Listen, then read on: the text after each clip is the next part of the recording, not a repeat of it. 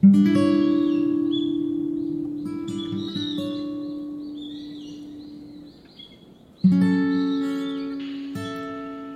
神と時の部屋、心で旅するボイスマガジン、占いヒーリング、チャネリング、思考瞑想、引き寄せの法則など、宗教や宇宙、精神世界にまつわることまで、ボーダレスにその道のプロたちにお話を伺う番組です。これまであまり話されることのなかったその人自身の生き方や考え方、独自の道を選ばれたきっかけから不思議な体験談まで、様々な視点から占いやスピリチュアルな世界を紐解きます。私たちはなぜこうした世界に魅了されるのか、時代とともに変わるもの、変わらないもの、たくさんの不思議な世界を身近に感じ、あなたの毎日がより明るく鮮やかに広がる、そんな時間を毎回スペシャルなゲストと共にお届けしたいと思います。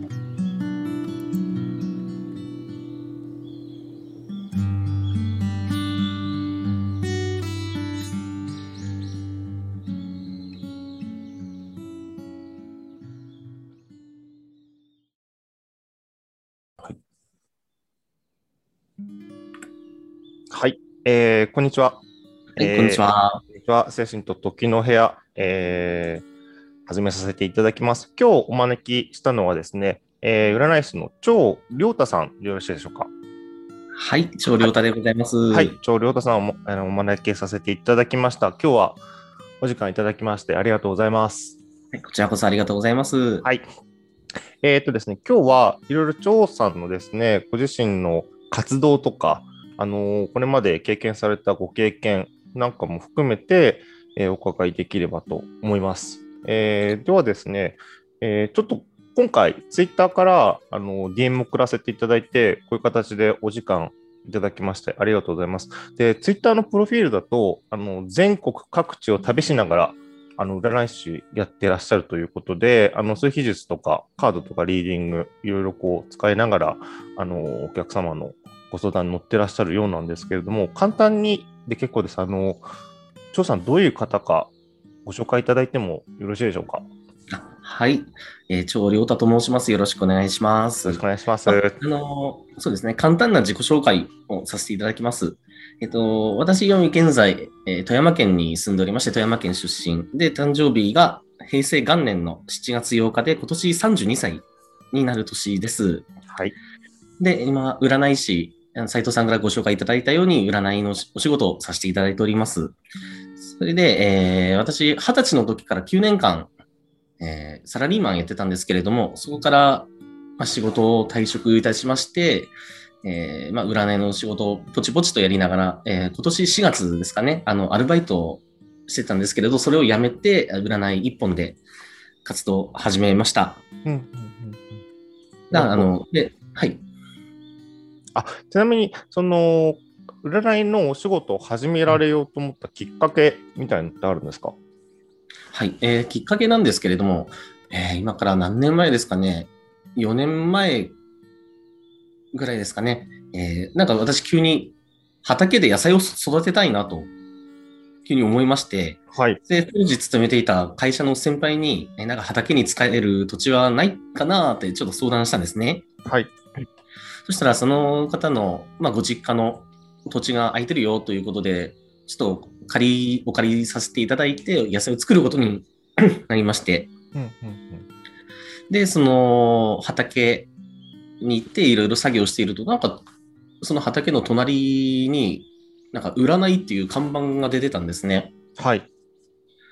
そう、それで、え、なんだろう、このなんか占いの館なのかサロンなのかなと思って、その畑を貸してくれた先輩に、ちょっと聞いてみたんですね。うんうんうん、うん、そしたら、あの、そこそ占いで私もよく行ってるんだよって。なんか、えー、チョー君も行ってみる？紹介しようかって言っていただいたんで、え、じゃあぜひぜひということで、その占いの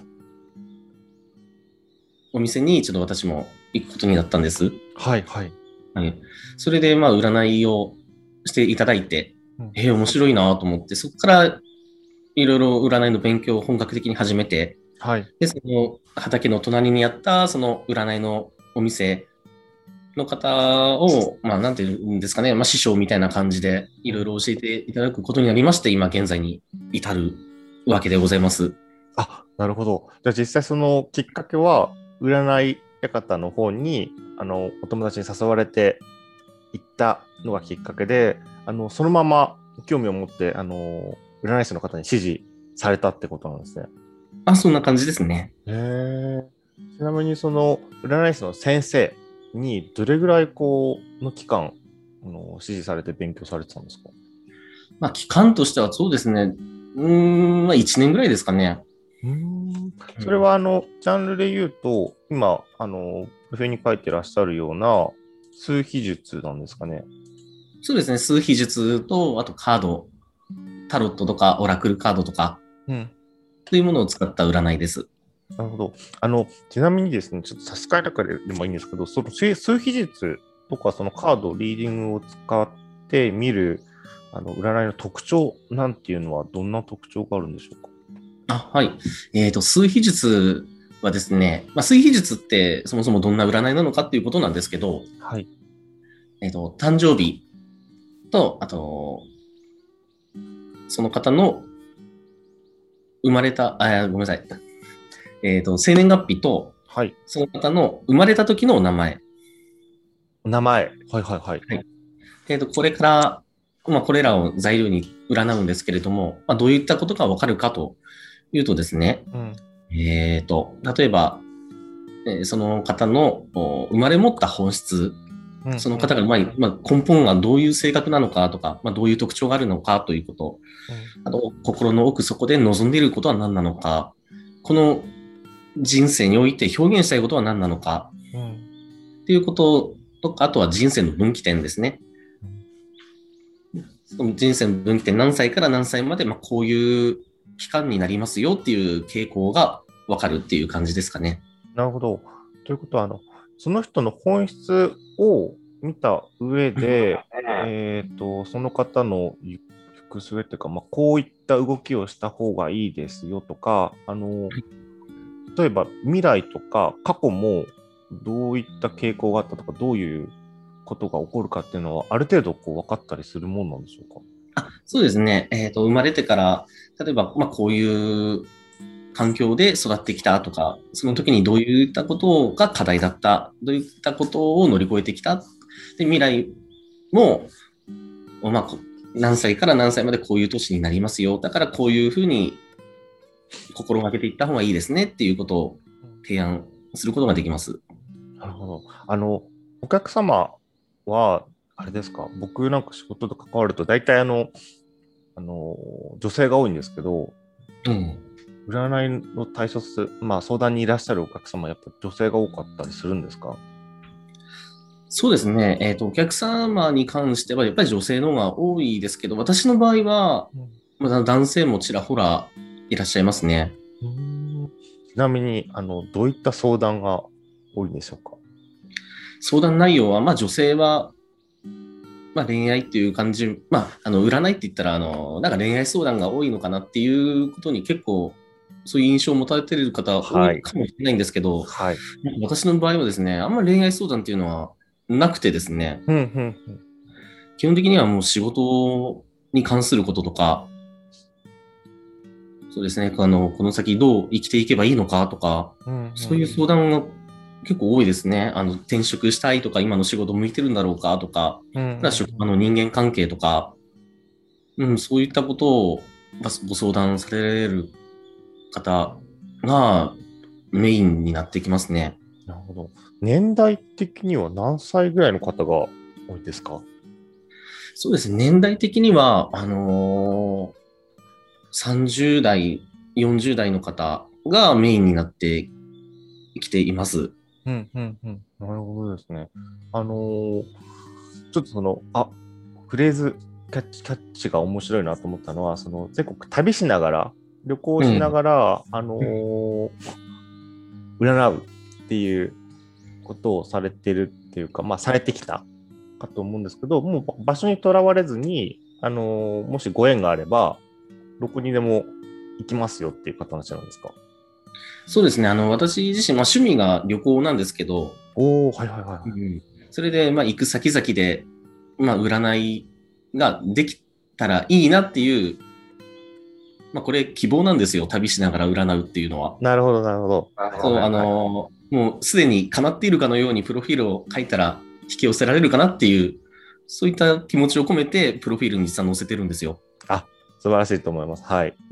で、あの、実際、実際というか、県外に行って、あの、一回、名古屋に行った時に、はいまあ、その時あの友達を訪ねて行ったんですけれども、私が占いやってるっていうことを伝えたら、あ、ぜひ占ってっていうことで、その時に占わせていただいたんですけれども、うんうんだからそれがもっともっと全国に広がっていけば、私のプロフィールも実現するんだろうなと思って、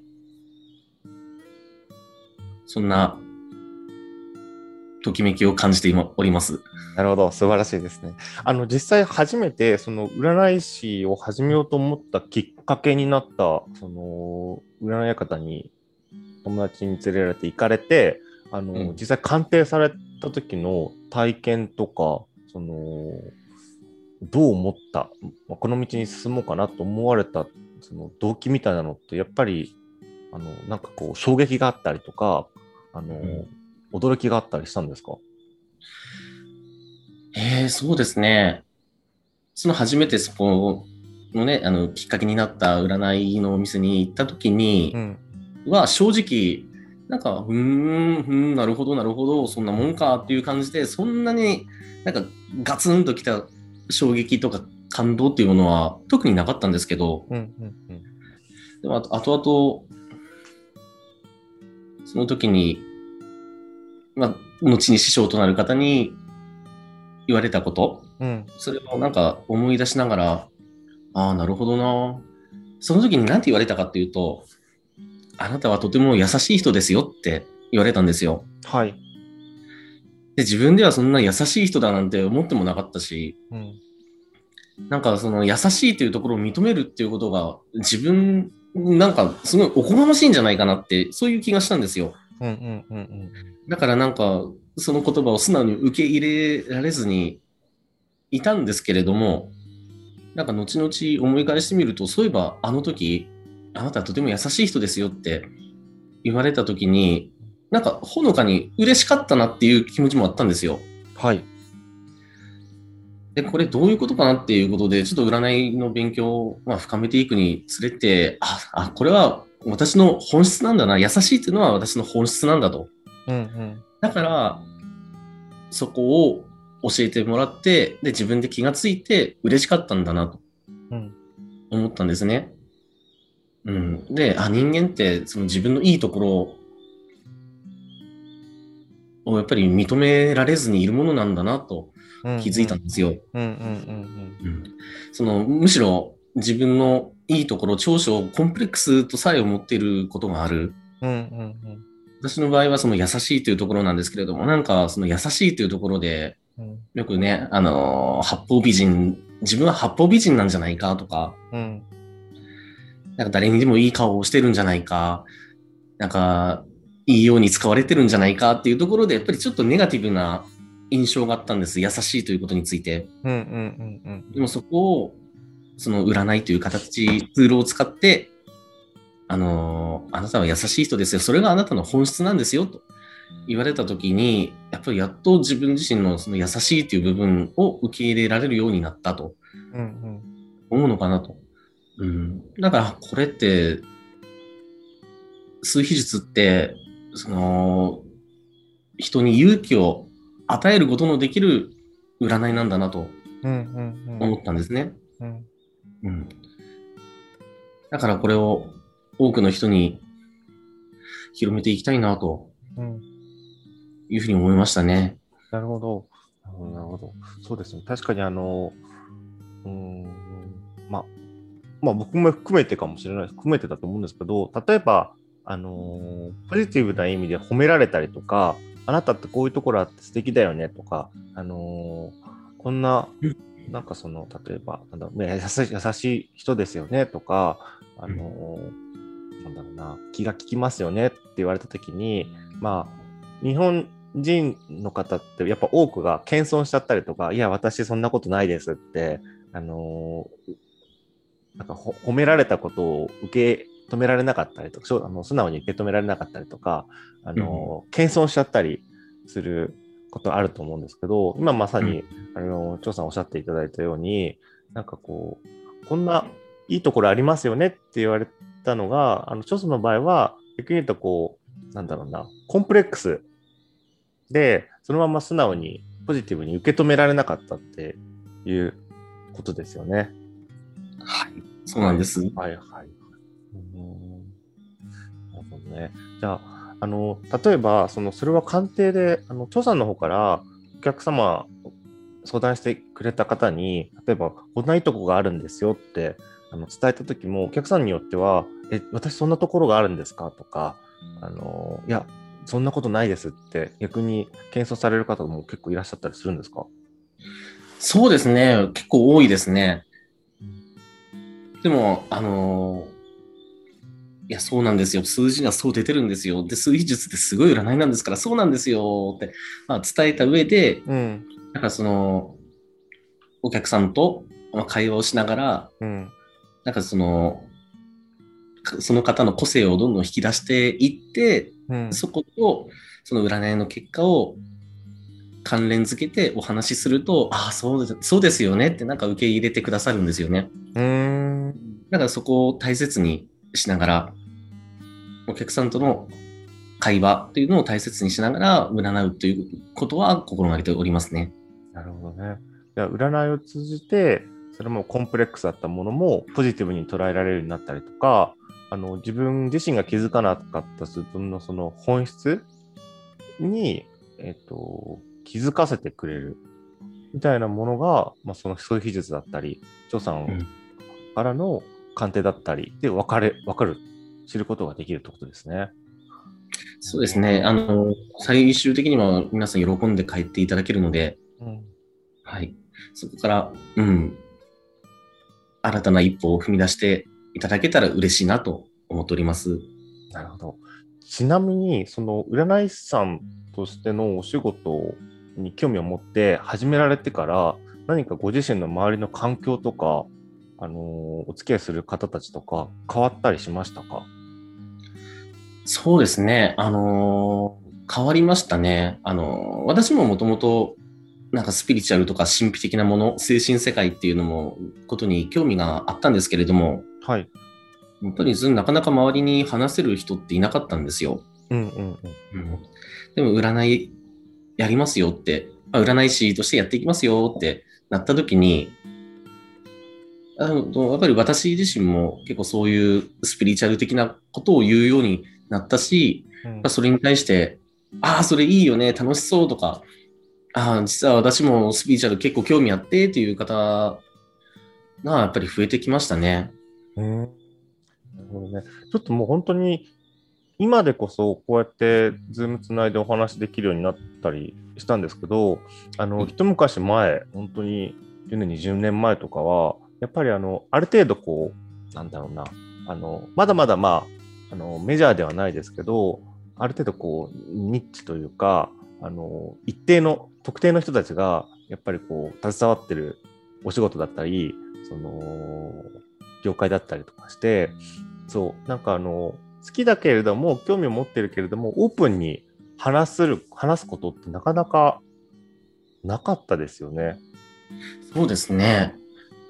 あの、そうですね。あの、私がスピリチュアルに興味を持ったのが、うん。まあ、斉藤さんもおそらくご存知かなと思うんですけれども、昔、オーラの泉っていう番組が、はい。見てましたありましたよ。はい。私もそれ、中学生の時だったんですけど、あの番組うん放送されてる時、はい。で私ちょっとテレビで見て、えー、こんな世界があるんだ、面白いと思って、うん。でそこから、まあ、スピリチュアル関係の本とかを読むようになった、本とかね、いろいろネットで調べるようになったりうん。しながら、で、ちょっとこれ、学校で、いや、スピリチュアルって面白いよねっていう話をしたら、うんえ、なんか何、どうしたの？なんか怪しい世界に入り込んでしまったよ？ねえって、なんかすごい友達に、なんかしん本気で心配されたんですよ。はい。で、それで、あ、これはあんまり大っぴらにしない方がいいんだろうなと。そこでちょっと、もう、一旦封印したんですけれども、うん。うん。それでもやっぱり自分の中では、そういう目に見えない世界とか、神秘的な世界、スピリチュアルな世界に対するやっぱ興味関心っていうのはもう湧き続け、持ち続けてたんで、はい。だから今こうやってオープンにして、うんその、スピリチュアルについて語り合える人と巡り合えたっていうのは本当に幸せなことですよね。うんうんうん。なるほどね。それはあの実際鑑定っていうか相談に来てくれたあの、うんお客さんもそうですし、あのまあ、師匠となられる方もそうですし、そこに関わる方との、まあ、なんか接点を持てることで、あの少なからず今まで普段話せなかったことが話せるようになったりとか、情報交換できるっていうことが増えたっていうことなんですね。そうですね。もうそれは圧倒的に増えましたね。うーん。なるほどそうです。僕もですね、なかなかあの、うん、まあ僕はあの親の影響もあって、まあ、親の影響があって、まあ自然に身近にそういうなんか書物だったりとか、あの本とかですね、えービデオだったりっていうのがあの家の中に転がってた家なんですけど、そう、あの、ただ、あの、まさに張さんと同じように学校とか別に話す機会もなかったですし、あの、興味関心持ってる人もほとんどいなかった。うん中にはやっぱりなんか少しあの友達で興味持ったりする子に少し話したりとか自身の体験話すことはあったんですけどでもなんか大っぴらに話すことってほとんど今もなくてそうそういう意味でなんかこうお話しする機会があもっと持てたらなと思ってるんですね。そううんで、えっ、と、どう言おうとしたんだ。うん。うーんと、ちなみに、あ、そう、それで、あのー普通に、あのカジュフランクにこう、いろいろこう、情報交換したりとか、今でこそなんかこう、ビジネス界隈、経営者とか、あのー名声を取り入れたりとか、あのーなんか風の時代、それこそ今年風の時代だから、風の時代だからってみんな言ってるじゃないですか。うんみんな言ってますね。そう。で、ちょっと本当10年前とか20年前だと本当になんか何言ってるのっていう世界が、まあ、まあ当たり前になってきて、で、さらに、うーん、なんかこう次元だとか波動だとか霊気とか、えーツイン、何でしたっけ？ツイン。ツインソウルみたいな。ツイソウルとか、まあ、もう、まあ、昔から言われてたことが普通に話すような環境、土壌ができつつあると。で、これは面白いなって思ってるんですけど、この辺のムーブメントみたいなものってどうお考えですか？ああ、やっぱり昔に比べたら全然オープンにはなってきていると思いますよ。うんうんうんやっぱり身近、まあ風の時代多分そうですね、風の時代、今から10年前に風の時代っていう言葉言ったとしても、なんだよそれ怪しいなっていうことで見向きもされなかったんじゃないかなと思うんですけど、うんうんうん今この2020年、21年、うんこれこれだけね、風の時代っていうのが、全然スピリチュアルとかに興味のない人もね、聞いている。それで、でいて、私の周り、あーでも私の周りに限った話ですけど、はい。全然あの、風の時代について怪しいとか、いや意味わからんとか、そんなこ、ネガティブな声ってあまり聞こえてこなくて、はい。うん。で、あの、なんですか、ちょっとまあ冗談っぽく、風の時代だからちょっと身軽にどこどこ行ってくるわとか、なんかそんな冗談っぽく、はいはいはい。うん、なんかそういう風の時代を、っていう言葉を気軽に使ってらっしゃる方が多いなという気がしておりまして、うんうんうん。あだからその神秘的なもの、スピリチュアル的なものに対するその抵抗というものは、やっぱり薄れてきているのかな。でもしかしたらその本能的なところで、うんやっぱりその何か時代の変化を感じるっていうところがあるのかなっていう気がしております。なるほど。あの、まあそういった中で、張さん自身、その、普段日常生活送られている中で、例えばこう、スピリチュアルとか精神性とか、まあ占いもそうですけど、こう、自身のこうルーティンだとか気をつけていること、何かあとはそういったスピリチュアルな力をあの日常に取り入れる、生かすことってなんかきありますか？そうですね。まあ、一番日常的で取り組んでいることといえば瞑想になるんですかね。おお、瞑想。はいはいはい。そうですね。やっぱり瞑想は素晴らしいなと思いまして、あの、もちろんリラックス効果は広く知られていることなのかなと思うんですけれども、はい。ななんていうんですかね、そのやっぱり瞑想したら、なんか宇宙と繋がってる感が、やっぱりすごくビシバシと伝わってくるんですよね。なんかそう感じられるんですよ。なんか、例えば決まった時間にこれぐらいやるとか、こんな方法でやるっていうのがあれば教えてほしいんですけど。そうですね、時間に関しては全然決まってないです。うん。あの、やりたいと思った時にやるって感じですかね。だからその気の乗らない時に無理やりやろうっていう気持ちもなくて、はい。だから日課っちゃ日課なんですけれども、全然毎日欠かさずやってるっていうわけではないんですね。あ、なるほど、なるほど。うん。大体平均、平均して大体どれぐらいの時間やられるものなんですか？それもまちまちですか？そうですね、それもまちまちですね。あの、10分ぐらいで終わることもあれば、30分以上、えー瞑想を続けることもありますし、うんうん。その1日に、まあ、10分3セットみたいな感じでやることもありますし、その、私が何一番大切にし大切にしていることっていうのは、うんあのやっぱりしっくりくるっていうことなんですよね。は感覚的に。ですから、そのしっくりこないことを無理やりやっても、やっぱり楽しくないですし、うん。いや、これ瞑想やってるけれども意味あんのかなって思ったら、なんかだんだんテンションが下がるっていうか、波動が下がるっていうか、うん。うん。なんかそんな感じがするんで、そこはもう何のこだわりもなく、うん自由にやってます。なるほど。なるほど、なるほど。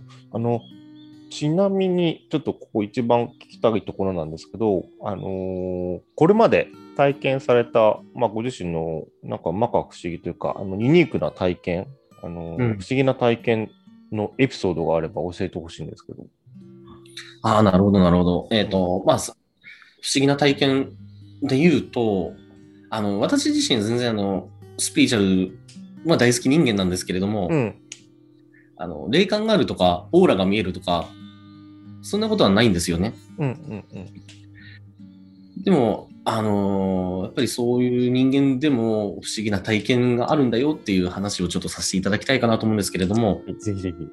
ええあのーだね、あのー瞑想、私するんですけれども、うんその瞑想中、ある日、まあ、め普通にいつも通り瞑想してると、なんか急に目の前に、なんか小さい子供が出てきたんですよ。はい。で、その子供、いや、本当に、なんていうのかね、みすぼらしい格好って言ったらちょっとあれなんですけれども、うん。髪の毛はもうボッサボサで、なんか服はなんか藁を編んで作ったようなボロボロの服で、うん。で、なんか顔にはなんか木彫りのお面をつけてて、はい。え、誰だろうこれ？と思って、名前は何ですか？って聞いたら、うん。なんかあの、6文字のカタカナをランダムにバンバンバンバンバンバンって出してきたんですよ。はい。え、なんだろうと思って、ちょっと一旦そこで瞑想ストップして、ちょっとその出てきた、ちょっとね、なんて、どういう並びで出てきたかちょっと覚えてないんですけれども、まず最初にうん出てきた並び順に検索したんですよ。はい。そのカタカナ6文字を。そはい。れ全然ヒットしなくて、うん。うん。え、なんだろうと思って、で、よくよく見てみると、なんか、あとめとの、あ、めの、この3文字があったんですよ。あ、ねの、はい。だからその日本の神様で、雨のなんちゃらっていう名前の神様、そういえば結構多いよなと思い出して、それはいもしかして並べ替えればいいんじゃないかなと思って、うん。で、並べ替えたら、雨のさぐめっていう名前が出てきたんですよ。雨のさぐめ。はい。初めて知りました。はい。はい。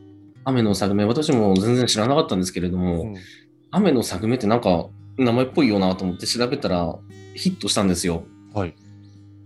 そしていろいろ調べていくと、なんか今では占い占いの神様ということで、なんか信仰を集めている神様らしくて、へえ。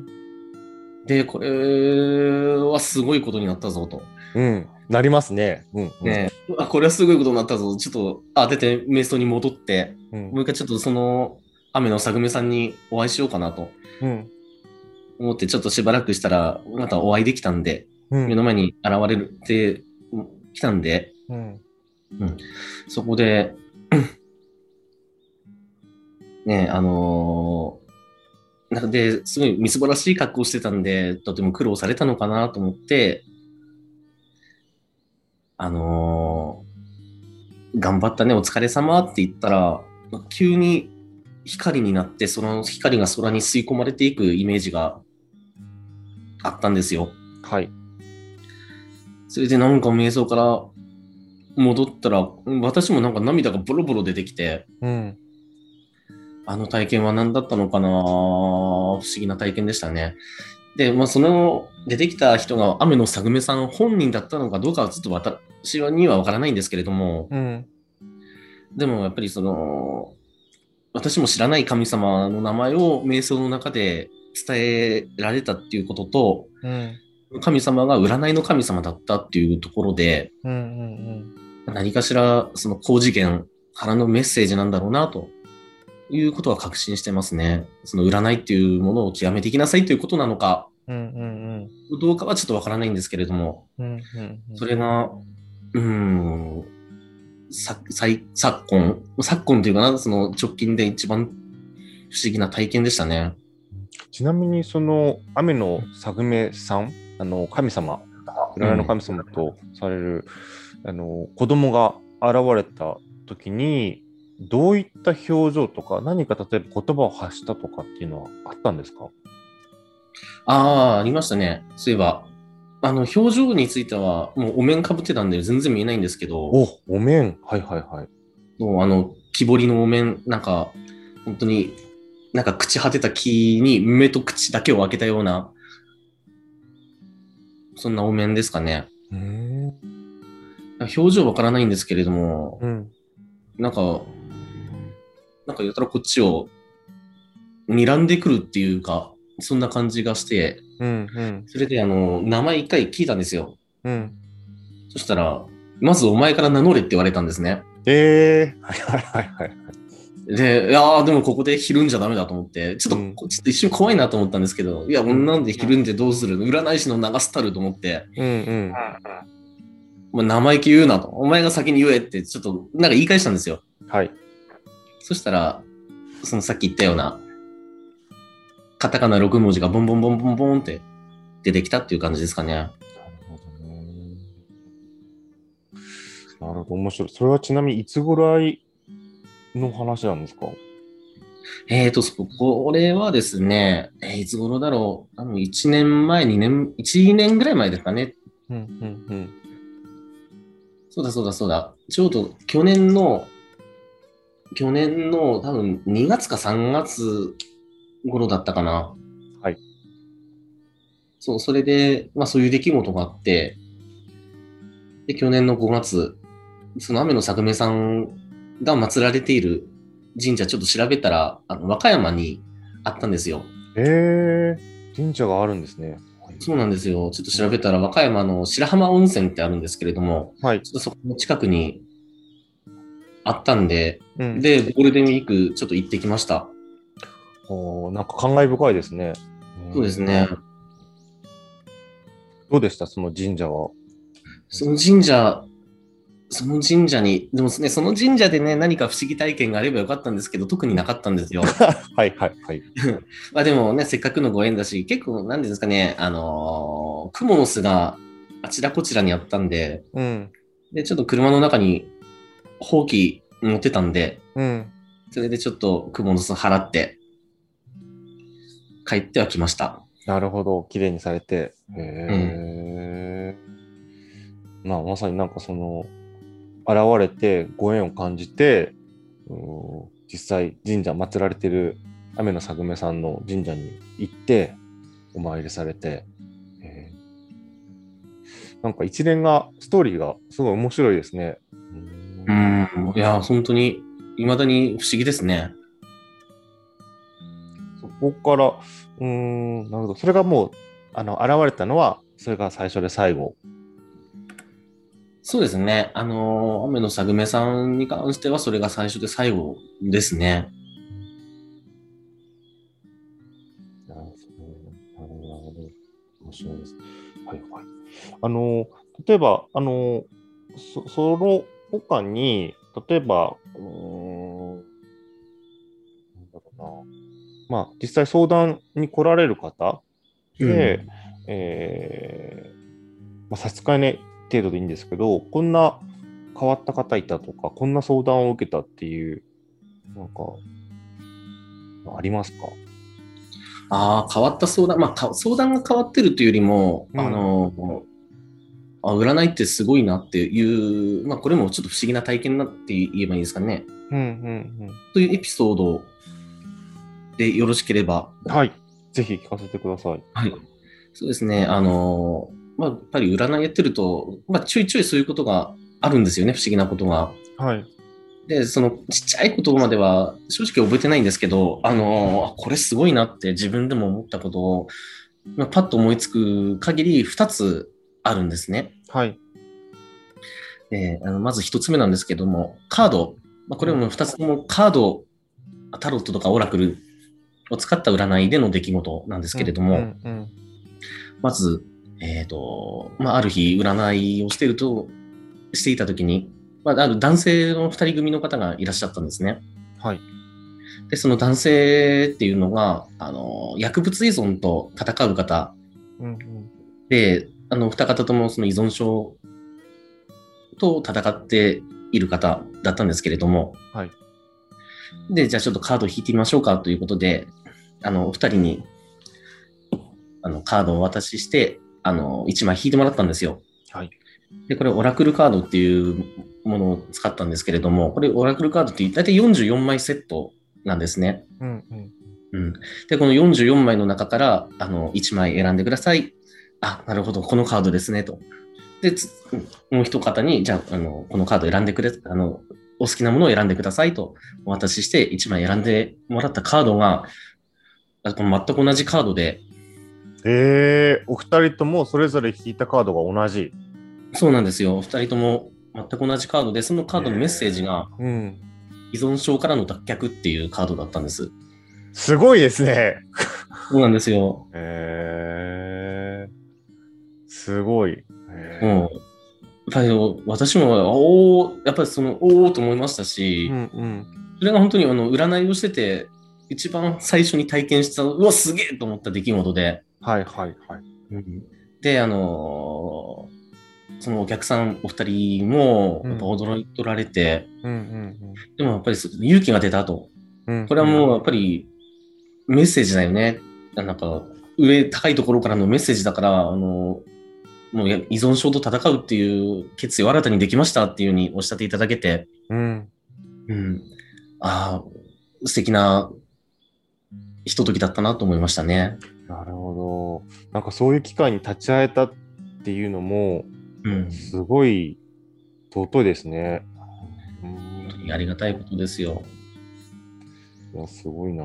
まあ、あの、日々ね、あの、日々というか、まあ、自分自身も、あの、占うことがあるんですけど、僕、タロットみたいなのを使って、僕は、あの、うんそう、メディスンカードっていうアニマルカードを使ったりするんですけど、そう、やっぱうんりそれもタイムリーに、やっぱり、あの、答えというか、あの、出るじゃないですか、占いって。うんだから、なんだろう、そのまさに驚きもすごいなって思いますね。その時その時にやっぱりタイムリーな答えが出るんですね、きっとね。いや、だと思います。で、また、あの、他のことを言うと、うん。まあ、これもカードなんですけれども、うん。ある女性が占いに来られたときに、はい。まあ、その方はあの恋愛相談で、まあ、彼氏とこの今後どうなっていきますかねっていう相談だったんですけれども、はい。それで、まあ、ちょっと相手の方、その彼氏さんについてちょっと私リーディングしたんですよ、カードで。はい。そしたらなんかそのカードから、なんかやったら子供の気配が感じたんですね。うんうんうん。それで、もしかして彼氏さんってお子さんいらっしゃる方ですか？って尋ねたんですよ。はい。そしたらお客さんは、いや、わかりませんっていうことで、うん。まあ、その時は、ななんちょっと、まあ、そんな感じで終わってたんですけれども、はい。なんか後日、そのかあのお客さんが彼氏さんに質問されたんですって。なんか、え、子供もしかして子供いるの？って聞いたら、うん。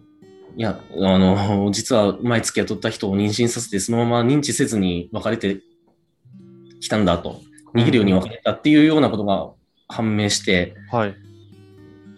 それでやっぱあのカードって、そのリアルな姿を映し出すんだなと思った出来事でしたね。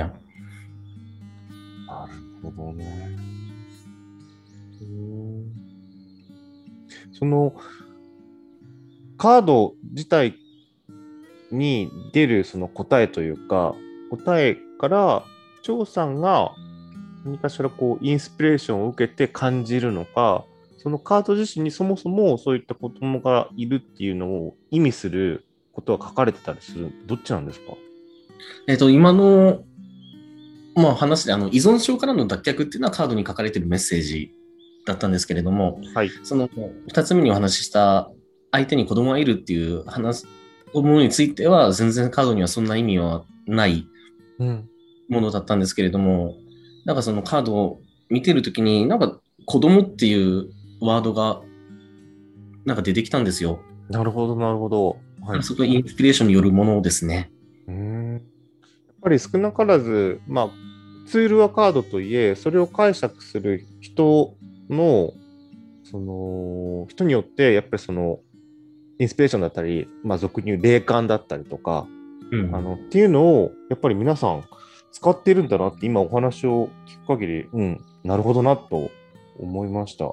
うんうん。ね、同じカードでも、やっぱりその方によって受ける、こう、もらうというか、もらう、こう、う印象だったりっていうのは、やっぱりそれぞれ違いますか？全く違いますね。全然同じカードでも、うん、なんか違うメッセージが降りてきたりとか、うん。全然違うことを思ったりとか、うんうんうん、そういう感じですね。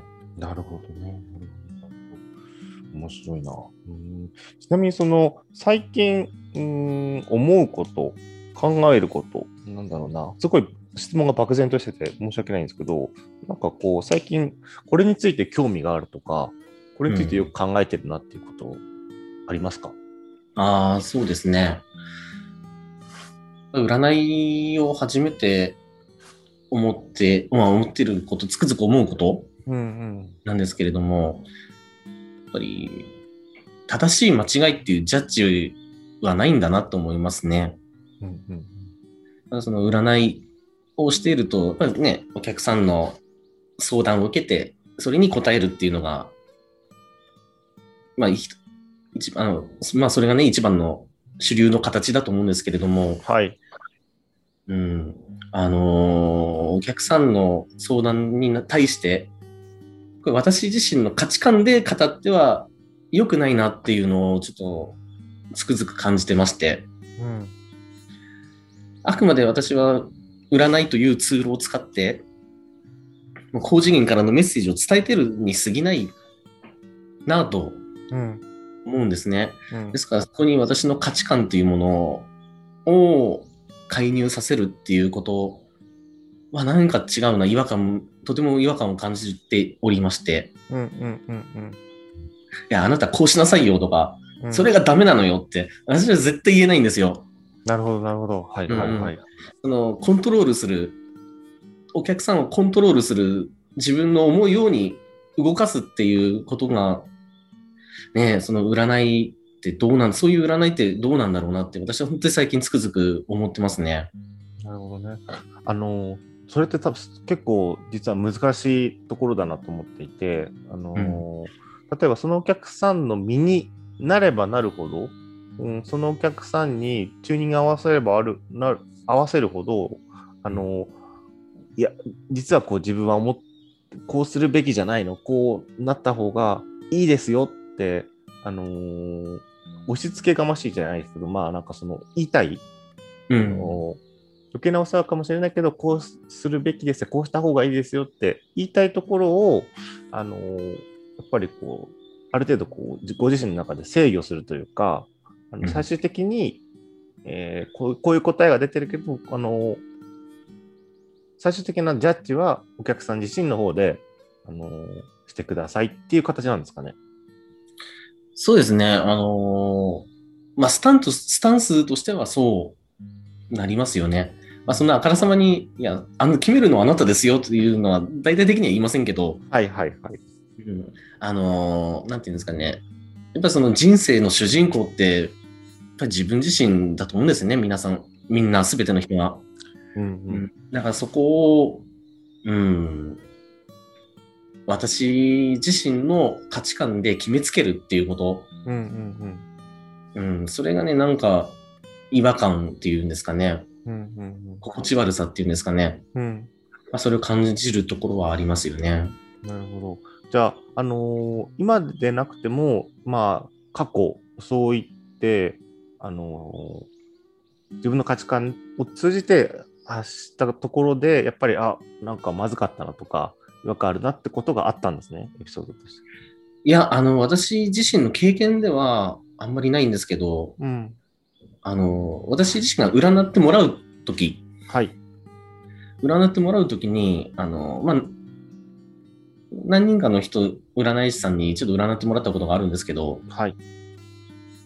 なんかやたら高圧的だなとか、うんうん。え、なんでそんな偉そうに言われなきゃいけないんだろうとか、まあそういう気持ちになって、いや、なんか無駄な時間とお金だったなって、なんかちょっと嫌な思いをしたんですね。あ、なるほどね。ちょっとそれこそ、あの、まあ、一昔前っていうのもあれですけど、まあ、あなたはこうするべきよとか、あの、こうしなさいっていうスタイルの鑑定ですね。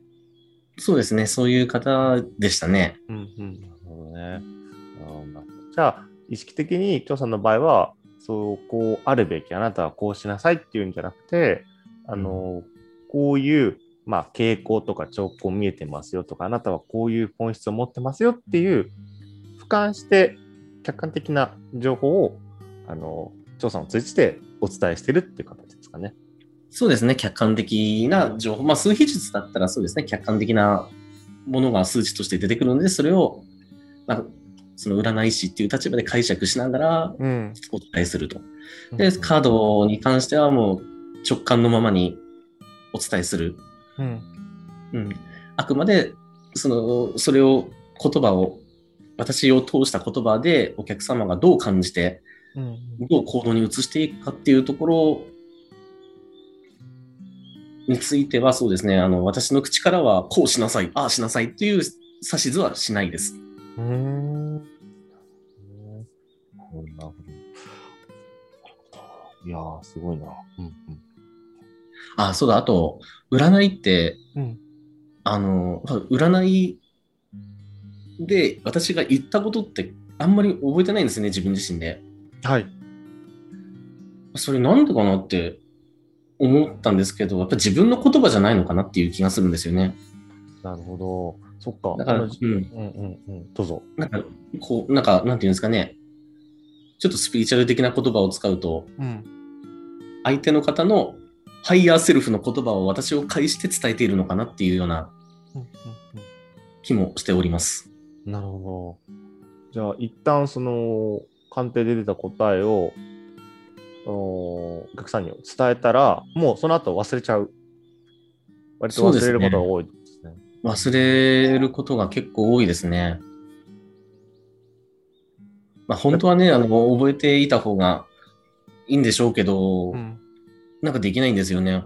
なるほど。じゃあ、例えば、もう一度そのお客さんが、あのーリピートで来てくれたときに、ええあれ、どんな鑑定したっけとか、あれ、どんな相談だったっけって忘れることもあったりしますか？あのーそうですね。でも、あの、鑑定で言ったことについては忘れるんですけど、お客さんと会話したことについては結構覚えてるんで、うんうんうんうん。その会話の中で、えーまあ、どういう流れで帰っていかれたのかなっていうのをちょっと思い出しつつ、うん、そこはなんか言い方悪いですけどごまかしてます。なるほど、なるほど。えーあのちなみにあの今後、こういった活動を通じて、ご自身でどうありたい、さっきあのツイッターでね、まさに書き込んでいるように、いろんなところをこう旅しながらとか、移動しながら、あのいろんな人たちを占っていきたいっていうことなんですけど、他になんかこう自身がありたいとか、こうあったらいいなっていうビジョンみたいなのありますか？そうですね。あの、実はですね、今、YouTube を始める準備を進めておりまして、はい。その YouTube でいろんなことを発信していきたいなと思っておるんです。で、どういうことを発信したいかなって今、現時点での、まあ、思いなんですけど、うんうんまずはその占いについて、ちょっとわかりやすくお伝えするっていうこと。を、うん。まあ、いまあ、例えば芸能人とかうん。話題になってる人をちょっと占って、なんかみんなね、あのー皆さん知ってる人だったらどういう、この人はどういう人なのかなっていうのもね、あの、なんとなく同じ共通の意識、ね、あのーなんていうんですか、印象を受けて、ね、持ってると思うんで、はい。というところで分かりやすく伝えていったりとか、あとはそのスピリチュアルについて解説とか、うんあの、実験とか、うんうんうん。そういうことをやっていきたいなと思ってますね。あの、YouTube、あの、オリエンタルラジオの中田敦彦さん、はいはいはい。ね、あの YouTube 大学はい。で、ああいう感じでちょっとスピリチュアルに関する本を解説してみたりとか、うんうんうん。そういうこともできたらいいなと思ってます。いや、面白いですね。へえ面白い面白い。うん。面白いです。うん、確かに。うんこう、確かにそうですよね。あ僕わかんないですけど、そのスピリチュアルとか精神世界とか占いに関する書籍うんだったりとかで、これはこういう本ですよとか、こういうことが書かれてますよ、こういうことが学べますよって、確かに解説ししてる人って、なんか、全然僕わかんないですね。いるのかな？私もあんまり見たことないですね。まあ、解説してるっちゃしてるけれども、なんていうんですかね。うん。やっぱりその、授業形式でうん。やってる人っていうのはなかなかいないですよね。うん。いや、面白いです、それ。すごい。へえ私もちょっと喋るの苦手なんで、ちょっとどうなるかわかりませんけど。いや、もう今、あの、こん今回はお話聞く限りすごい饒舌で、はい。あ、そうですか。はい。私も実は今今日何言ってるか全何を喋ったか全然覚えてないんですよ。占いみたいに。はいはいはい。なるほどなるほど。いや、でもすごい興味深いですね。確かにそういう、そう、だからそういう、あのースピ系と言われるとか、占い、まあ、占い師さんでね、実際こう、情報発信されてる方が今すごい増えてきたと思うんですけど、解説したりとか、そう、実際その分かりやすく伝える、うんうーん、ところをやってらっしゃる方、確かにまだいらっしゃらないというか、少ないんじゃないかなと思いますね。うんうんあとそうですね、そのスピリチュアルっていうものをやっぱりエンターテインメントにしていきたいなっていう思いありますね。うんうんそうあの完全に僕の中にとっては、と僕の中ではエンタメなんですよ。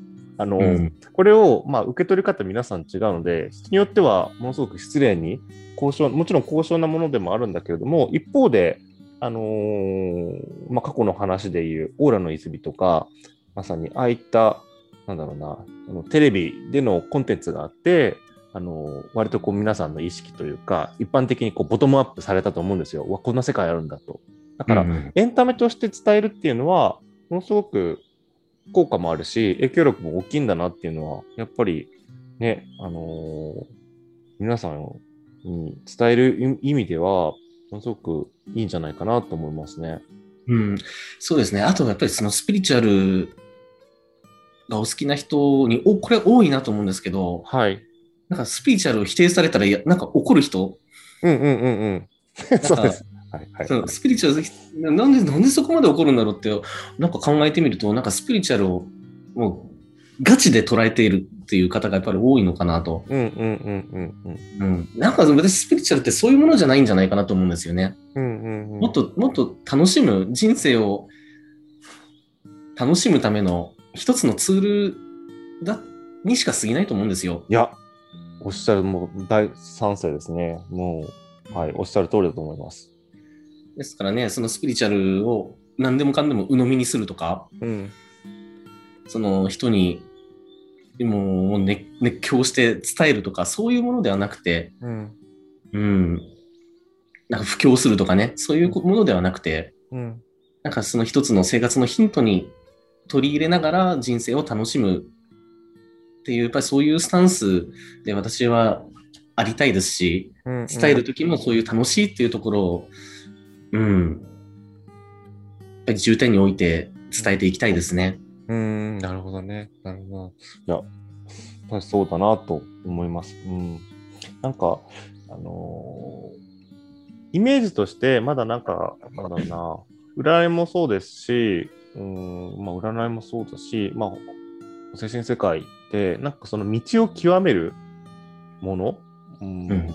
もちろんね、あの、極めてらっしゃる方たくさんいらっしゃるのを見てきたんですけど、極めてなんかこう、ものすごくこうストイックな世界で、そこに慢心する人たちがいる一方で、それをまあ一つのその日常生活を今おっしゃるように、ちょっとこう彩りを加えたりとか豊かにするもの、精神的に安定したりとか、精神せ精神をもっとこう軽やかにするものうんっていうところでも、まあ、使えるなと、まさに思いますね。うんうん。うんうんなるほど。そんか、うんあ、どうぞどうぞ。あ、いや、例えばなんかそのカラーセラピーとか、ちょっとね、この間出演していただいた方がカラーセラピーとかやってらっしゃった方で、あの、うんサウンドヒーリングとか、そう。あだから、うん、まさにその延長というか、アラインで横でやっぱ繋がってるなと思いますね。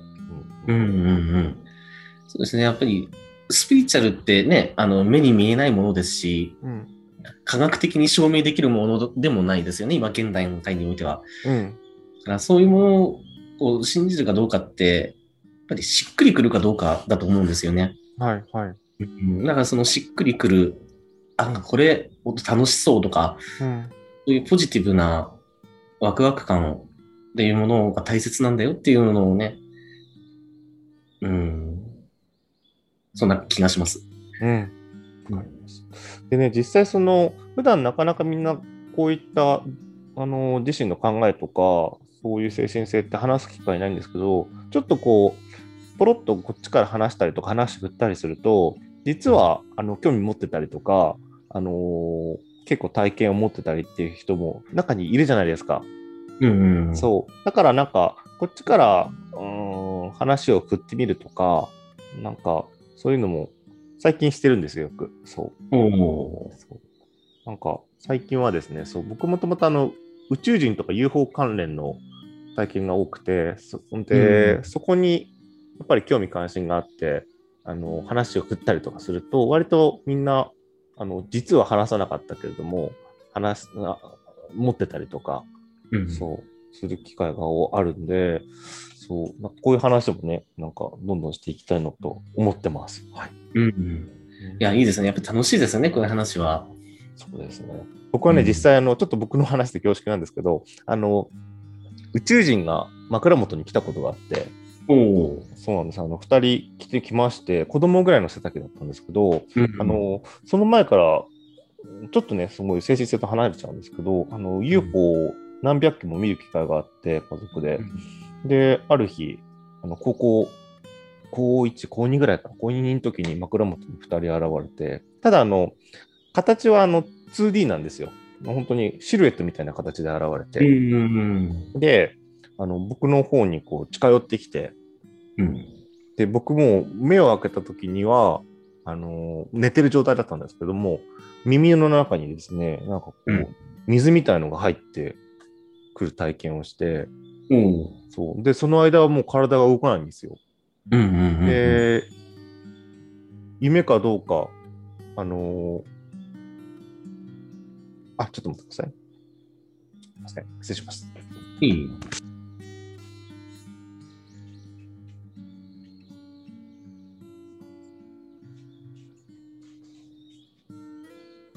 ごめんなさい。いえいえ。はいそう。で、その感じのところでちょっと実績しました。あの、宇宙人が現れて、耳の中に水が入ってくる体験をして、で、その間体が動かなかったんですけど、結局その2人、子供ぐらいの背丈の宇宙人が枕元に来た後に、あの、うん要は耳の中になんか水が入ってくる。まあ、体験としてはすごい心地いいんですよ。あの、うんプールから抜けた後、水がこう耳から抜けるようなうん。感覚がずっと続いて、まあ、時間的に多分 2, 2分から3分ぐらいなんですけど、で、それが解けた後は、まあ、至ってまあ普通だったんですけどね、まあ、そういった不思議な体験をしたりとか、それが最初で最後ですかね、自分が宇宙人だと思った、あの存在が2人来たのは、うん。っていうことがあったりとか、はい。いいですね。私全然その宇宙人体験は全然してないんで、えー、いいな。あとね、あの、そうですね、あの、さっきの、あの、雨のセグノさん、あの、占い師の神様。雨の、雨のサグメさん。あ、サグメさんですね。雨のサグメさんが現れた。あの、ああいった経験はないですけど、夢の中になんかやっぱり、なんかこう、現れるとか、う。うんん、いうのは、何度かありますかね。なんか、それは神様じゃないんです。例えば、い夢の中に白い、あの、すごい綺麗なトカゲが出てきて、あの、真っ白いバラを食べていたりとか、うん。そう、なんか、ね、夢の中に白い蛇じゃないんですけど、トカゲもやっぱりなんかいい意味があるらしくて、うんなんか、そういう夢でたまにそんな不思議なことがあったりしますけどね。うん。ほとんどね、夢覚えてないんですけど。うんうんうんうん。えー、なるほど、なるほど。夢、夢、私もそうですね。夢ってあんまり覚えられないんですよね。うんうんあ、そうだ、さっき占いを話し、あの、占いで言ったことを忘れるっていう話したじゃないですか。多分夢だと思います。夢と同じ感覚ですね。うんうんうんなるほど。今、そう、言葉にまとまりました。夢のように、要はうん話した後に何を話したかっていうのが、ふっとは忘れるというか。ええそっか、それは夢ですね。夢、夢のような感覚です。この間、あの、ちょうど、あの、1回目に、あのお話聞いた方で、尾道でカレー屋さんやってらっしゃる方は、夢日記をつけてらっしゃるって言ってましたね。ええ夢日記。夢日記ね、僕も挑戦したことあるんですけど、なかなか起きてすぐに書かないと忘れちゃうもので、そうその方は定期的に書いてらっしゃるって言ってました。へえ。私もね夢日記やろうと思ったんですけど、もう挫折しました、すぐに。わかりました。もう、もう、もう覚えられない。そうですよね。うんそっか。じゃあ、あと、何か、あのご自身の方で、あの気になること、あと、なんだろうな、まあ、この中でやり遂げたいなって思うことありますか？うん。やり遂げたい。うん。うん、正直なところ、ないですね。ない。はい。あのーなんていうんですかね、私、まあ、これはあくまで私の持論なんですけれども、うんなんていうんですかね、その、まあもちろん目標を持つ、信念を持つっていうことは大切なことではあるとは思うんですけど、あまりそこに縛られすぎると、うんうん。ですかね、その視野が狭くなるっていうか、なんか軌道修正ができなくなるっていうか、なんかそういう感じがするんですよね。はい。うん、だから、あの、あまり、固く、まあ、あの、なんていうんですかね、あの、真面目になりすぎず、かといって、うん、まあだらけるわけでもなく、その、その時その時に感じるものっていうのを発信していけたらいいな、ぐらいで、毎日生きてます。なるほど。まあ、そういう意味で、先ほどお伺いした、あのこれから YouTube で少し情報発信されたりとか、あのご自身が興味あるもの、どんどんその外に発信していくっていうことが今一番興味があるっていうことですね。まあそうですね、興味に関してはそうですね。まあ、ちょっとやってみようかなと。トライアンドエラーなんで、何でもやってみようと思います。はい。僕もまさに、あの、おっしゃる通りで、はい。始めたばっかりで、これから、まあ、続けられるところまで、なんかやっていこうかなと思います。はい。ありがとうございます。応援しております。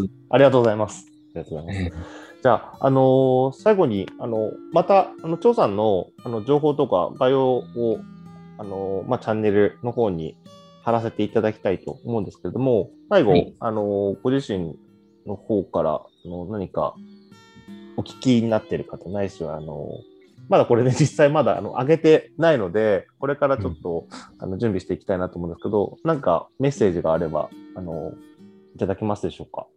はい。えー今回えーご覧に、えーなられた皆様、大変ありがとうございました。えーそうですね。えーまあ、いろんな生き方があると思います。そのどれもが正解だと思います。あの、自分のことを間違っているとか、人と比べて劣っているとか、そんなことを思う必要は全くありません。ただ自分自身が思うように生生きる自分自身が主人公の人生。私、それが、まあ、ひいてはそれが豊かな人生なのだろうなと思いながら占い師やってます。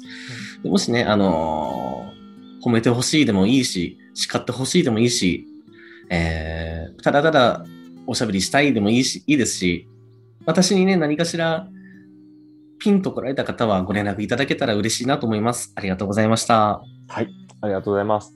じゃあ、あの、ぜひ、張さんとお話ししたい、相談したいっていう方いらっしゃいましたら、あの、概要欄に、えー、張さんのリンクですね、Twitter ないし他の情報貼っておきますので、ぜひご覧になってください。はい、今日ははいありがとうございました。ありがとうございました。はい、では、えー今日これで失礼いたします。はい、失礼します。はい、失礼します。